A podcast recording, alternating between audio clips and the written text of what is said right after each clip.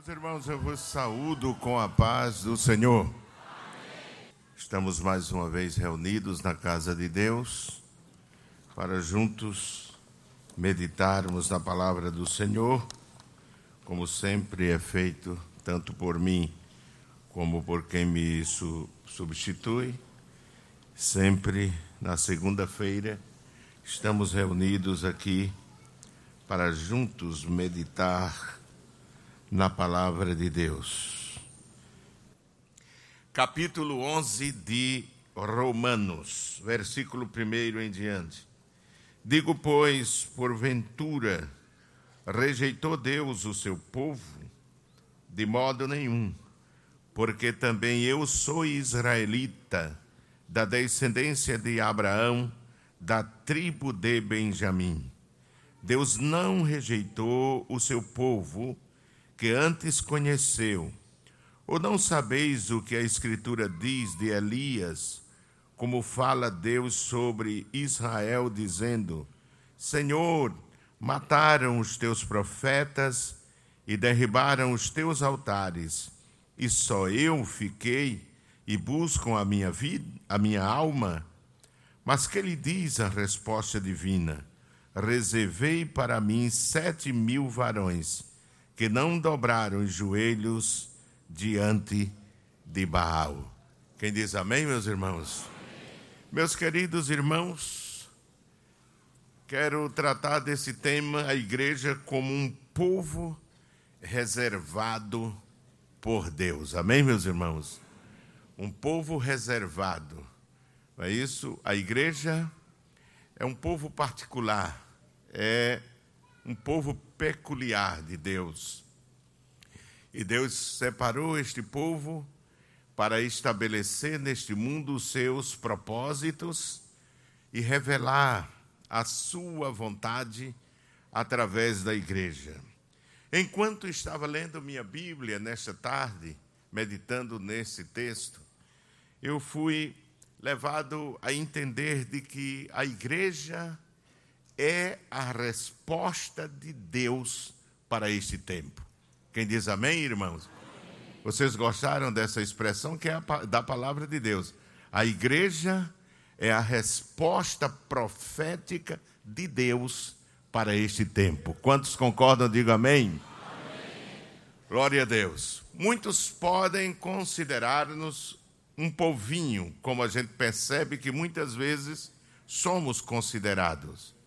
Mas eu louvo a Deus porque Jesus disse que os mistérios do reino não são revelados aos grandes deste mundo. Ele disse: Graças te dou, ó Pai, porque ocultaste estas coisas dos, dos sábios e entendidos, e as revelastes a quem, irmãos? Aos pequeninos, a um povo que muitas vezes é tratado como nada como insignificante e muitas vezes como ignorantes. Você quer ver? Basta um crente participar de uma concorrência num trabalho e você vai perceber que ele sempre sai perdendo. Numa faculdade, ele sempre vai ser tratado com indiferença e discriminação. Não porque seja um, uma pessoa de mau comportamento, mas simplesmente por ter o nome de Cristo sobre ele. Amém, meus irmãos? Jesus disse que os perseguirão só pelo fato de me servir, de me é, servir, de me adorar. A palavra de Deus nos diz que quando Israel, como povo de Deus no Antigo Testamento, estava passando um declínio espiritual, uma grande crise espiritual, e nós vamos mostrar por quê. É isso? Vamos mostrar por que Israel estava sofrendo aquele declínio espiritual como povo de Deus. É isso? E o que fez com que essa situação fosse mudada e o povo se tornasse vitorioso. Primeiro, nós vemos, meus amados irmãos, que o profeta, nos diz o apóstolo São Paulo aqui, o versículo 2 do capítulo 11: Deus não rejeitou o seu povo que antes conheceu. Ou não sabeis o que a Escritura diz de Elias? Como fala a Deus contra Israel, dizendo: Senhor, mataram os teus profetas e derribaram os teus altares, e só eu fiquei em, e buscam a minha alma. Mas que lhe diz a resposta divina? Reservei para mim sete mil varões que não dobraram os joelhos diante de Baal. Então, como eu disse, a igreja é a resposta divina para este tempo, para este mundo, porque diz aqui, mas que lhe diz a resposta divina? Amém, meus irmãos? A igreja é a resposta de Deus para este mundo corrompido, cheio de pecado, em que os homens já não se entendem. E se você quer ver isso, é só assistir os noticiários. E você fica pasmo, porque você quer no reino animal ver se vê acontecer as coisas que estão acontecendo no meio da raça humana. Não é verdade, irmãos? Você quer entre os animais, você vê, não é isso? Porque eu não li ainda que um animal chegue assim a matar o seu próprio filho, queimar o seu próprio filho, jogar de um prédio o seu próprio filho, até porque ele não sobe, né? Mas, meus queridos irmãos, são cenas, são atos que a gente fica assim, sem entender a natureza humana. E não é somente pessoas pobres, miseráveis que praticam estas coisas. São pessoas que viveram muitos anos sentados nas bancas das grandes academias do país, estudando, recebendo títulos, com anéis vultuosos nas mãos. Não é isso porque não é isso que muda a natureza do homem. Quem muda a natureza do homem é o Senhor Jesus Cristo. Amém, meus irmãos? É Jesus, é quando o homem tem um encontro verdadeiro com Jesus. Amém? Então, o apóstolo diz que a resposta de Deus a Elias foi: reservei para mim sete mil varões que não dobraram os joelhos diante de Baal. No Velho Testamento, nós vemos de que Deus tinha um povo especial, o qual ele preservou e reservou para realizar a sua vontade e seus planos. Este povo é, o mundo odierno aceite ou não aceite, odeie essa ideia, mas ninguém pode, não é isso, irmão, desfazer essa ideia de que este povo escolhido foi o povo de Israel. Eles saíram da vontade de Deus, é claro, mas ele foi, esta foi a nação que Deus escolheu para desenvolver o seu plano, a sua é, revelação aqui neste mundo. E o crente que odeia, irmãos, o povo de Israel, ele não é crente. Ele não pode ser crente se ele odeia o povo de Israel, porque Jesus foi judeu. Amém, meus irmãos?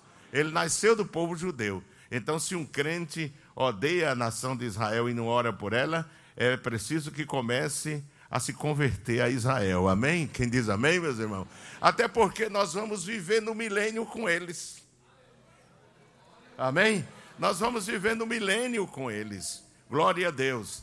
Então precisamos compreender a sua impiedade, a sua incredulidade, a sua desobediência não tem nada a ver com a escolha soberana de Deus, porque esta nação ainda passará por um grande aperto para Deus depurar o pecado. Não é isso? Esse espírito que tem escravizado este povo para tirar dali um povo refinado, para que habite no milênio. Glorificado seja o nome do Senhor. Mas, amados, nós não podemos negar de que eles foram um povo escolhido. Em Deuteronômio, o quinto livro do Pentateuco, não é? O Pentateuco é composto pelos primeiros cinco livros da Bíblia.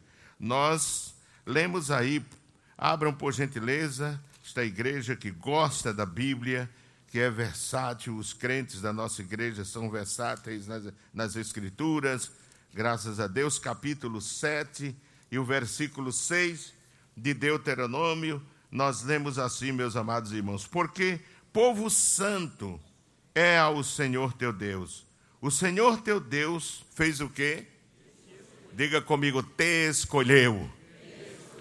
Para que lhe fosses o seu povo, o seu povo próprio, amém, irmãos? De todos os povos que sobre a terra há. De nenhum outro povo como nação, como etnia. Deus diz isso que nós lemos aqui a respeito daquele povo. Deus os escolheu. Abra a sua Bíblia também no segundo livro de Samuel.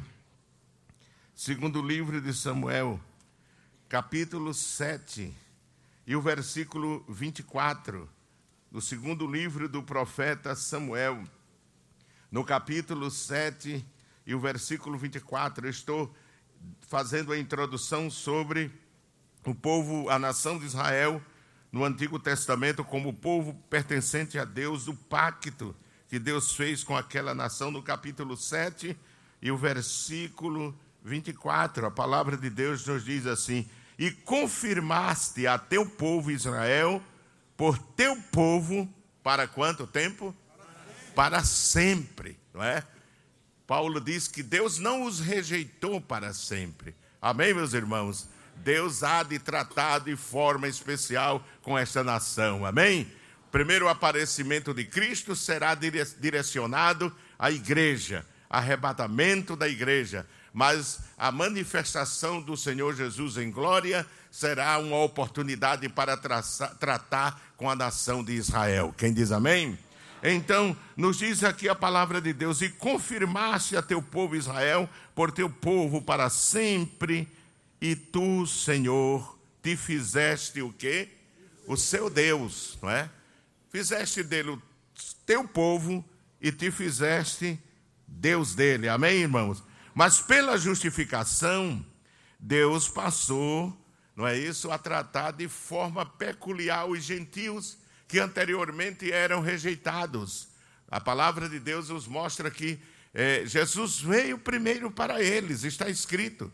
No Evangelho de João, no capítulo 1, diz que Jesus veio primeiramente para o seu povo, para os judeus, mas estes, não compreendendo a manifestação da luz de Deus, rejeitaram. E é por isso que Deus se vira nessa oportunidade para os gentios, nós que éramos um povo rejeitado nos projetos eternos por sermos um povo imundo. Mas diz: Mas pela justificação, Deus passou a ser o Deus dos gentios, como anteriormente tinha sido dos judeus. Romanos capítulo 3, não vou ler para passar adiante, versículo 29 e versículo 30, revela isso. Muitos acontecimentos proféticos, históricos, digo, e espirituais que ocorreu com Israel como povo de Deus, servem de lição para a igreja de hoje. Amém, meus irmãos?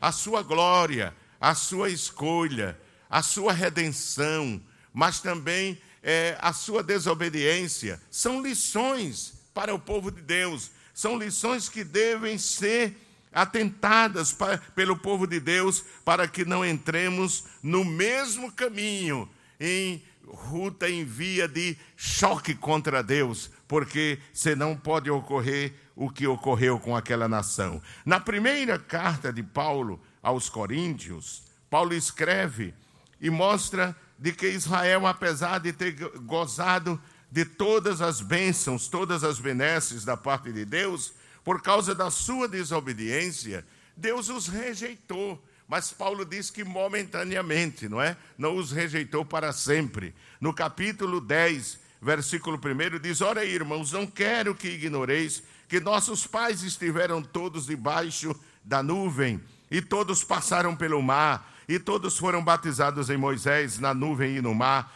e todos comeram de um mesmo manjar espiritual, e beberam todos de uma mesma bebida espiritual, porque bebiam da pedra espiritual que os seguia, e a pedra era Cristo. Versículo 5 diz: Mas Deus não se agradou da maior parte deles, pelo que foram prostrados no deserto. Amém, meus irmãos? Então veja de que Deus os tratou de forma maravilhosa, protegendo, primeiro redimindo, tirando de lá, debaixo do jugo de Faraó e da escravidão do Egito, trazendo o povo durante todo aquele tempo pelo deserto. A Bíblia diz que Deus se cansou com os maus costumes do povo. Está escrito no livro dos Salmos que Deus se cansou com os maus costumes do povo. Eu não vou dizer que Deus tem rejeitado é, como nação, como povo, coletivamente, não é isso por causa muitas vezes da desobediência, mas quantos crentes individualmente têm sido rejeitados por Deus por causa dos seus pecados, por causa da sua desobediência. Não é verdade, irmãos? Mas louvado seja Deus, porque Deus nos levantou para herdar as bênçãos de Abraão. Glorificado seja o nome do Senhor. Assim, no versículo 6 diz: E essas coisas foram-nos feitas em figura, para que não cobicemos as coisas más como eles cobiçaram. Não desejemos, não é isso? As coisas ruins, os pecados que eles cometeram. Deus se sentiu muito ofendido por causa da desobediência de Israel, a ponto de chamar aquele ato de adultério.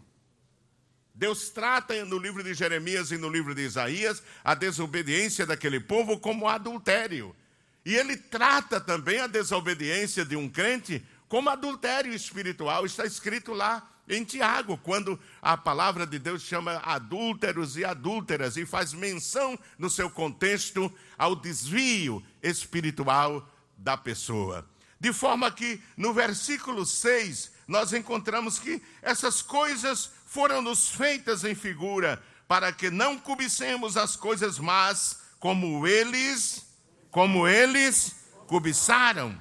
Versículo 11 diz: Ora, tudo isso lhes sobreveio como figuras, e estão escritas para aviso nosso, para quem já são chegados os fins dos séculos. Para quem tem chegado o fim dos séculos, irmãos? Levante a mão para nós. Amém? E o apóstolo diz que isso foi escrito para que atentemos. Se Deus escolheu pela sua soberania aquele povo e elegeu aquele povo como um povo seu, os irmãos poderiam anotar ainda números 23 e 9, Deuteronômio 7, versículo 7 ao 9, que eu não vou ler para adiantar. Números 23 e 9, Deuteronômio 7, versículo 7 ao 9, onde está mencionado mais uma vez a confirmação da escolha soberana de Deus àquele povo. Mas quis o Senhor, amados, escolher neste tempo a igreja. Quem diz amém, irmãos? Amém. Inaugurando assim a dispensação da graça. A dispensação da graça é a dispensação da igreja. Quem diz amém? amém? É a resposta de Deus para esse tempo. A igreja de Deus é um povo que o apóstolo São Pedro chama de povo especial. Amém, irmãos? Pode tratar-nos como quiser, mas para Deus nós somos um povo especial. Diga comigo, eu sou, um povo especial. Amém? Quando for discriminado, nunca se sinta, não é isso? Humilhado. Não, Senhor. É só porque você é um povo especial.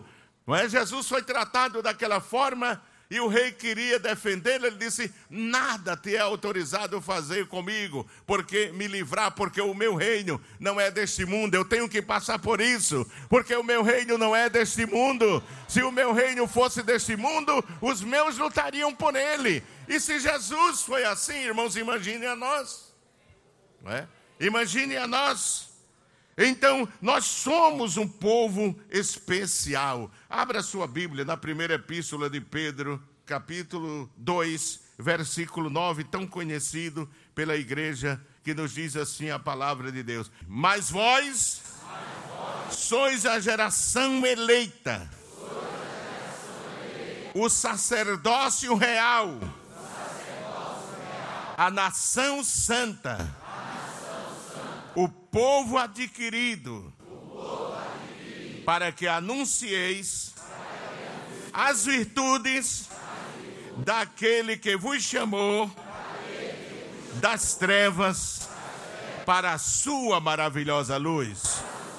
E diz: Mas vós, que em outro tempo não eres o que, irmãos? Não era esse povo. É, ninguém queira se envaidecer, se ufanar, se ensoberbecer, porque nem eu, nem você, antes de conhecer a Jesus, era sequer povo. Mas eu louvo a Deus, porque Jesus estendeu a sua mão de misericórdia e nos fez um povo especial no céu. E nos fez superior até mesmo aos anjos, irmão. A igreja, no plano eterno de Deus, ela é superior aos anjos. Porque os anjos são seres criados por Deus para servir a igreja. Quem diz amém, irmãos? Para servir a igreja, irmão. Para servir a igreja. E aqui no versículo 6, versículo 10, é, diz assim: Vós que em outro tempo não eres não eres, mas agora sois o quê?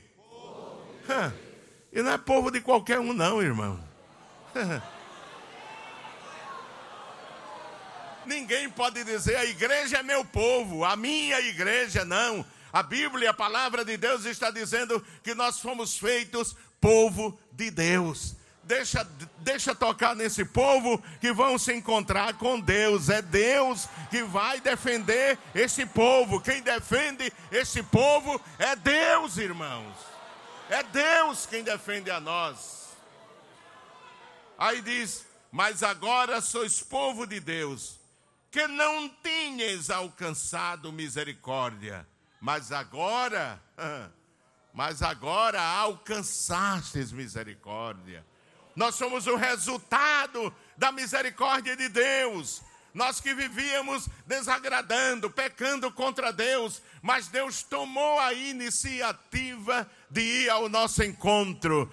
Isaías diz que ele manifestou o seu braço e nos trouxe a salvação. Ele despiu o seu plano, ele despiu o seu projeto que estava oculto na gaveta do seu eterno conselho, mas ele abriu e ele disse: "O projeto é este, é a igreja, é a minha resposta para este mundo."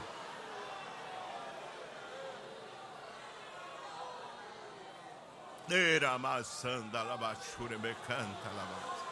A minha resposta é a igreja. Quem diz amém, irmãos? A minha resposta é a igreja. É? E para esse fim, o céu foi mobilizado. A Bíblia diz que Jesus, o Pai enviou a joia mais preciosa que ele tinha nos céus, que era o seu, o seu filho. É? No capítulo primeiro do, do livro de Apocalipse, o último livro da Bíblia, é muito fácil você encontrar. No capítulo 1 e versículo 5, diz assim: E da parte de Jesus Cristo, que é a fiel testemunha, o primogênito dos mortos e o príncipe dos reis da terra, aquele que nos. Você já pensou, irmão? Aquele que nos. Quem é que nos ama? Quem é que nos ama, igreja? É Jesus. E em seu sangue nos lavou de quê? Dos nossos pecados. E nos fez, através do seu sangue, ele nos fez o quê? Reis e sacerdotes para quem? Para Deus e seu Pai. A ele o quê? Glória e poder para todos sempre. Amém. Nós estamos em um tempo, irmãos, em que precisamos ler a Bíblia crendo como verdade absoluta de Deus. Amém, irmãos? Não é lendo como se lê um jornal. Não é lendo como se lê um livro de história ou de geografia. É lendo como a profecia de Deus, como a voz de Deus, como a palavra de Deus. Amém, meus irmãos? A palavra do Senhor. Então, no, nós vemos que o apóstolo São Pedro, quando levado ou quando instituíram aquele concílio na igreja de Jerusalém sobre a questão de se aceitavam ou não os gentios como igreja, nos diz a palavra do Senhor, meus irmãos, que houve uma grande discussão entre os apóstolos e no concílio ali Tiago toma a palavra, ele que presidia a igreja em Jerusalém, e menciona o discurso de Pedro. Ele diz que a igreja, ele dá uma palavra, ele diz uma coisa tão interessante, irmãos, sobre a igreja. Abra aí Atos capítulo 15, veja que é que tratamento é, Pedro dá, ou seja, Tiago dá à igreja do Senhor Jesus Cristo, no capítulo 15 de Atos dos Apóstolos, abra a Bíblia, em nome de Jesus, amém? Para que possamos aprender, é preciso que abramos assim como o aluno abre o manual na escola, não é? Capítulo 15, versículo 13, diz assim: E havendo-se eles calado, não é? Os apóstolos e a igreja, tomou Tiago a palavra, dizendo: Varões e irmãos, ouvi-me. Simão, que é Pedro, não é? Relatou como, primeiramente, Deus visitou os gentios para tomar deles o quê? Um povo para o seu nome. Não foram todos os gentios. A Bíblia diz aqui que Pedro disse que ele visitou os gentios para de, do meio dos gentios tomar um povo que leve o seu nome. Amém, meus irmãos? O seu nome. Ora, irmãos, quantas pessoas se orgulham por ter um sobrenome, não é isso? Famoso. É? A Bíblia está dizendo aqui que Deus nos tirou do meio dos gentios e deu a nós o seu, o seu nome, porque nós somos a família de, a família de, de Deus. Está escrito em Hebreus que Deus não se envergonha, Jesus não se envergonha de nos chamar irmãos. Amém, meus irmãos? Isso é que é misericórdia, irmão. Isso é que é graça. O homem comete os pecados que comete e vai para um presídio. E lá ele escuta o evangelho de Cristo. E ele se arrepende de tudo aquilo que ele fez. E ele ali passa a servir a Deus como nova criatura. Veja a misericórdia de Deus. Não é verdade, irmãos? A misericórdia de Deus e o constitui como membro da sua família. O apóstolo Paulo, escrevendo aos cristãos dispersos em Roma, fez uma analogia entre o remanescente em tempo de grande declínio espiritual da nação de Israel, o povo escolhido, e a igreja de Cristo nesses últimos tempos.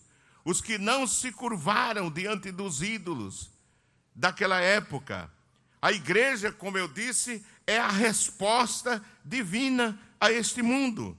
Porque diz, mas que ele diz a resposta divina? Eu reservei para mim. Amém, meus irmãos? Eu separei para mim. Eu tirei do meio do mundo para mim. Amém, irmãos? Igreja é isso, irmãos. É por isso que a igreja não pode ser igual ao mundo.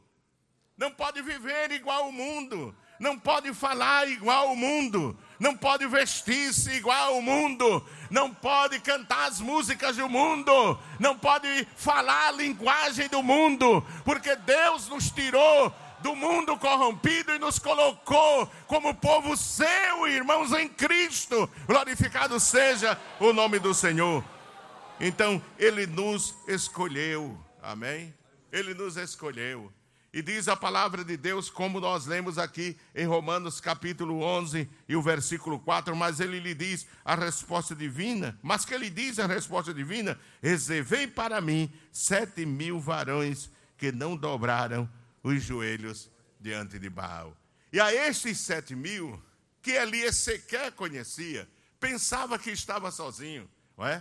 É quando você pensa que está sozinho na faculdade, está sozinho na empresa que trabalha, está sozinho no ônibus que você viaja, está sozinho na rua onde você mora, mas Deus te manda dizer: Eu tenho reservado sete mil para mim, para me servir. Amém, irmão? Para me servir. Nos diz a palavra de Deus que Deus preservou aquele povo em meio àquele, àquela crise espiritual.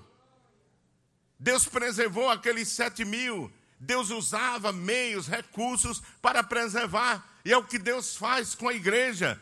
Deus nunca permitirá que a igreja seja destruída, irmãos, Não, Senhor, se engana quem pensa que com suas heresias, com as suas filosofias, ele vai conseguir é, destruir a igreja. Não, Senhor. Não, Senhor. Outros já disseram: dentro de um século a Bíblia desaparecerá, a igreja desaparecerá, a religião desaparecerá. É se fosse a religião dos homens. Não, Senhor, mas a igreja é o povo de Deus e Deus preservará este povo em meio à tempestade e à dificuldade. Quem diz amém? como Deus usou naquele tempo instrumentos para preservar o seu povo. Uma vez diz a palavra de Deus que ele usou um servo do rei. É, porque essa história que Paulo menciona aqui está no capítulo 16, 17 e 18 do primeiro Reis. Veja o que diz, meus irmãos, primeiro Reis, capítulo 18, versículo 3 e versículo 4. Versículo 3 diz: E Acabe chamou a quem?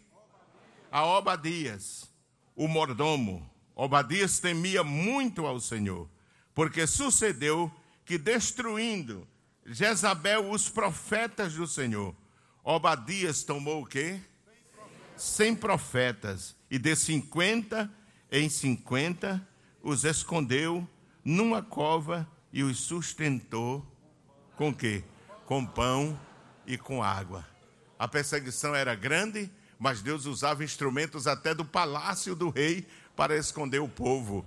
Meus irmãos, nesse tempo, Deus vai cuidar do seu povo, vai preservar o seu povo. Amém, irmãos? Ficará um remanescente fiel. Amém? Satanás está entrando nos lares, destruindo, destruindo o casamento de muitas pessoas, destruindo é o casamento através da mídia, através até mesmo dos meios acadêmicos. Mas meus irmãos, o Senhor preservará um povo para ele. Amém? No meio dessa sociedade corrompida, Deus preservará um povo para ele. Quantos creem assim, digam amém, irmãos. Deus preservará um povo para ele. Não tenha temor. Ele vai usar ribeiro.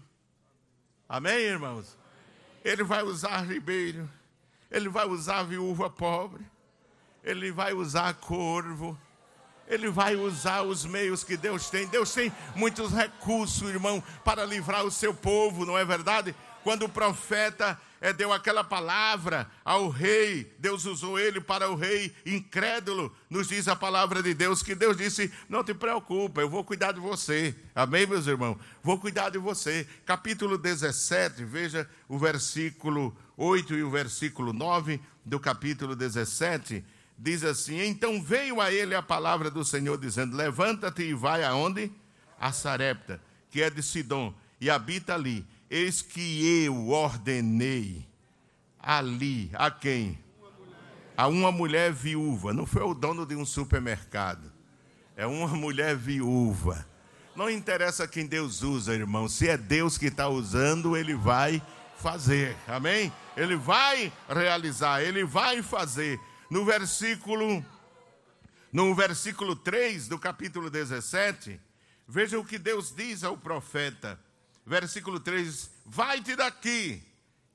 Depois de ter dado aquela palavra dura ao rei de que não choveria sobre a terra, nem orvalho cairia sobre a terra, diz a palavra de Deus que ele disse: senão segundo a minha palavra.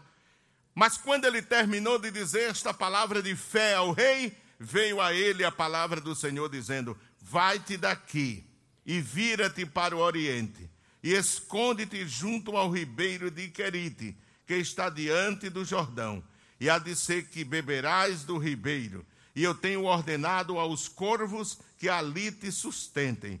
Foi, pois, e fez conforme a palavra do Senhor, porque foi e habitou junto ao ribeiro de Querite, que está diante do Jordão. E Deus cuidou. Amém, meus irmãos? Deus tem compromisso com a sua palavra. Amém? Aquilo que ele fala, está falado. Aquilo que ele diz, está dito. Não se preocupe como vai vir, como vai fazer. Ele tem o compromisso de cumprir a sua palavra. Deus diz: Viste bem, Jeremias, porque eu velo sobre a minha palavra para cumpri-la. Amém, meus irmãos? Eu velo sobre a minha palavra para cumpri-la. Nunca ouvi falar de que um crente morreu de fome. Pode faltar de manhã, mas chega de meio-dia Pode faltar de meio-dia, mas chega à noite. Pode faltar hoje, mas chega amanhã. Se não vier o Rio Jordão, vai vir o Ribeiro de Querite. Se não vier uma porta com a carteira assinada, vai vir uma xanga, um trabalho, um conserto. Mas Deus não deixará que a sua casa pereça de fome. Não, Senhor, porque Ele tem compromisso com você, meu irmão. Glorificado seja o nome do Senhor, Ele tem compromisso com você. Amém? Deus tem compromisso com você. Deus usa recursos infinitos. Amém, irmãos? Que Deus tem à sua disposição para preservar a vida do seu povo. Amém? Agora, Deus cuidou do povo em uma hora que o povo, Deus preservou aqueles sete mil em uma hora em que Israel estava passando por uma das maiores crises espirituais. Amém? A primeira crise que o povo estava passando, abra a sua Bíblia. Vamos voltar um pouquinho, capítulo 16, 16 de Reis. Nós estamos estudando sobre a palavra de Paulo. Deus disse a, a Elias: Eu preservei. Amém, meus irmãos? Eu reservei. Quem foi que Deus reservou aqui, irmão? Levante a mão. Deus reservou. Aleluia. Deus reservou. É? Assim como ele reservou a viúva, assim como ele preservou aquele ribeiro, assim como ele reservou, não é isso, irmãos? Aquela, aquela necess, naquela necessidade do profeta, preservou todos os meios para ele sobreviver, Deus também preservou um povo para ele. Deus também reservou um povo para ele. Agora veja que aquela crise espiritual, irmãos, veio em decorrência do estado espiritual em que o povo vivia. Uma crise espiritual se manifesta de várias formas. Veja o capítulo 16 e o versículo 21. Nos diz assim: Então o povo de Israel fez o quê? Se dividiu em dois partidos. É isso que o diabo quer. É isso que Satanás quer. É nos dividir. Nos dividir. Porque Satanás entende, irmão, de estratégia espiritual. Ele é um ser espiritual. E as guerras deles, Paulo disse que no capítulo 6 e versículo 10 de Efésio, que nós não temos que lutar contra a carne e contra o sangue, mas sim contra o quê? Contra as potestades do ar. Veja 6 e 10 de Efésio, por favor, queridos. Eu sei que vocês não se cansam de ler a palavra de Deus, não é mesmo, irmãos? É por ela que nós vivemos, irmãos. Capítulo 6 e versículo 10 de Efésios.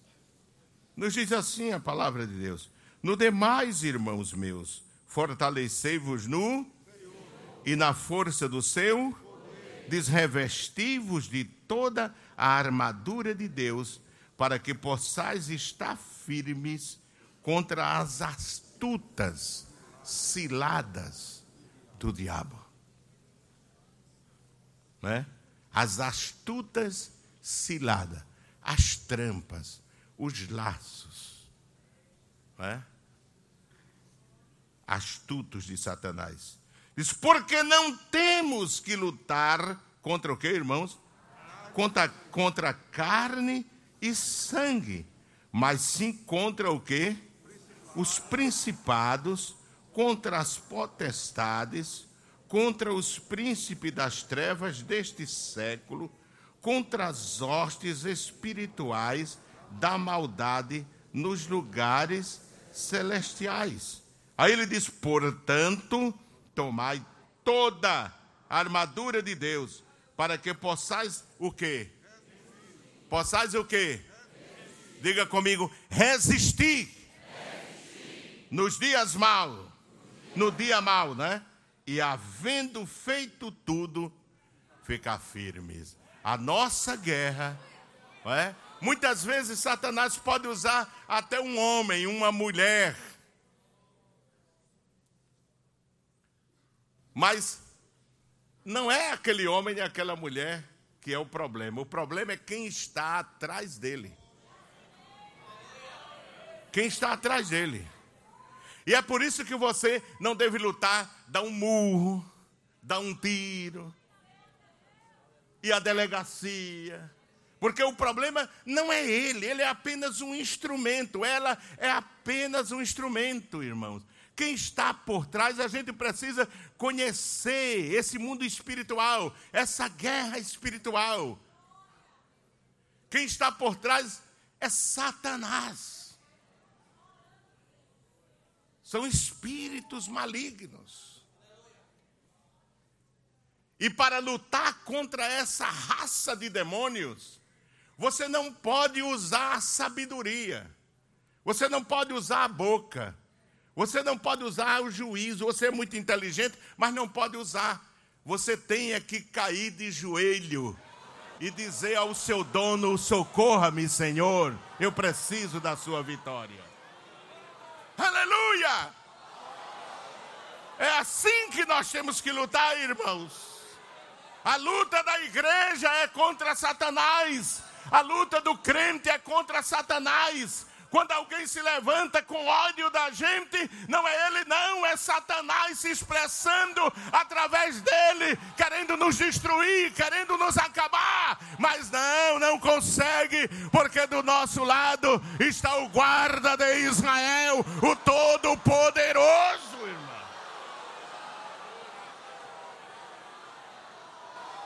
está o Todo-Poderoso. Era baixando, era massura,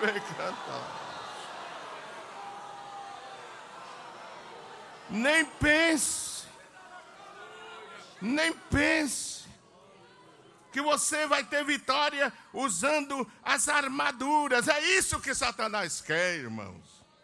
É isso que o diabo quer. É, é que você use Paulo escrevendo aos Coríntios diz que as armas da nossa da nossa milícia. O que é a milícia? Que é milícia? É guerra, irmão. Diga comigo, é guerra. É guerra. Amém, irmãos? Mas as nossas, as armas da nossa milícia, queridos irmãos, não são carnais, mas são espirituais, diz o apóstolo. É? São armas espirituais. Porque a nossa batalha, ela é, irmãos, ela é espiritual. Viu? Ela é espiritual. Eu já enfrentei batalhas, mesmo como jovem, que quem olhava pensava que era transtorno até mental das pessoas. Quem olhasse dizia assim: não, essa pessoa é louca. É louca. Essa pessoa é, como se diz, a pessoa quando tem aquela obsessão. Não, é obsessão. Essa pessoa é como aquele aqueles que adoecem, são doentes e, e matam e fazem. Tem um termozinho que foge. Psicopata. Esse cara é psicopata, essa mulher é psicopata. É nada, irmão. É demônio. Você não tem visão espiritual, não. Não percebe que a guerra é no franco espiritual.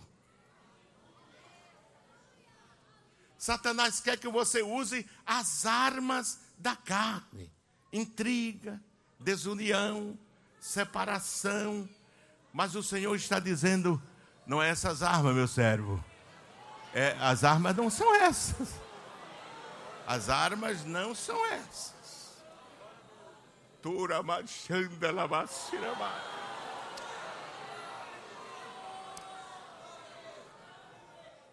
Satanás quer que você perca a paciência.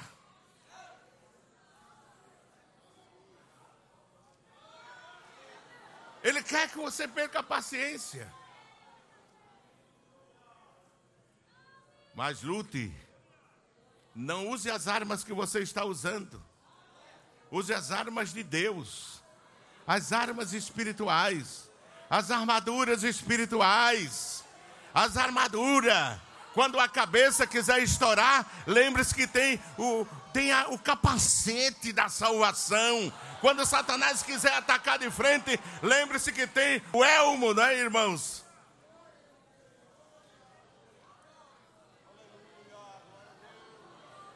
Deus nos veste para as guerras, irmãos. Vocês viram no capítulo 6,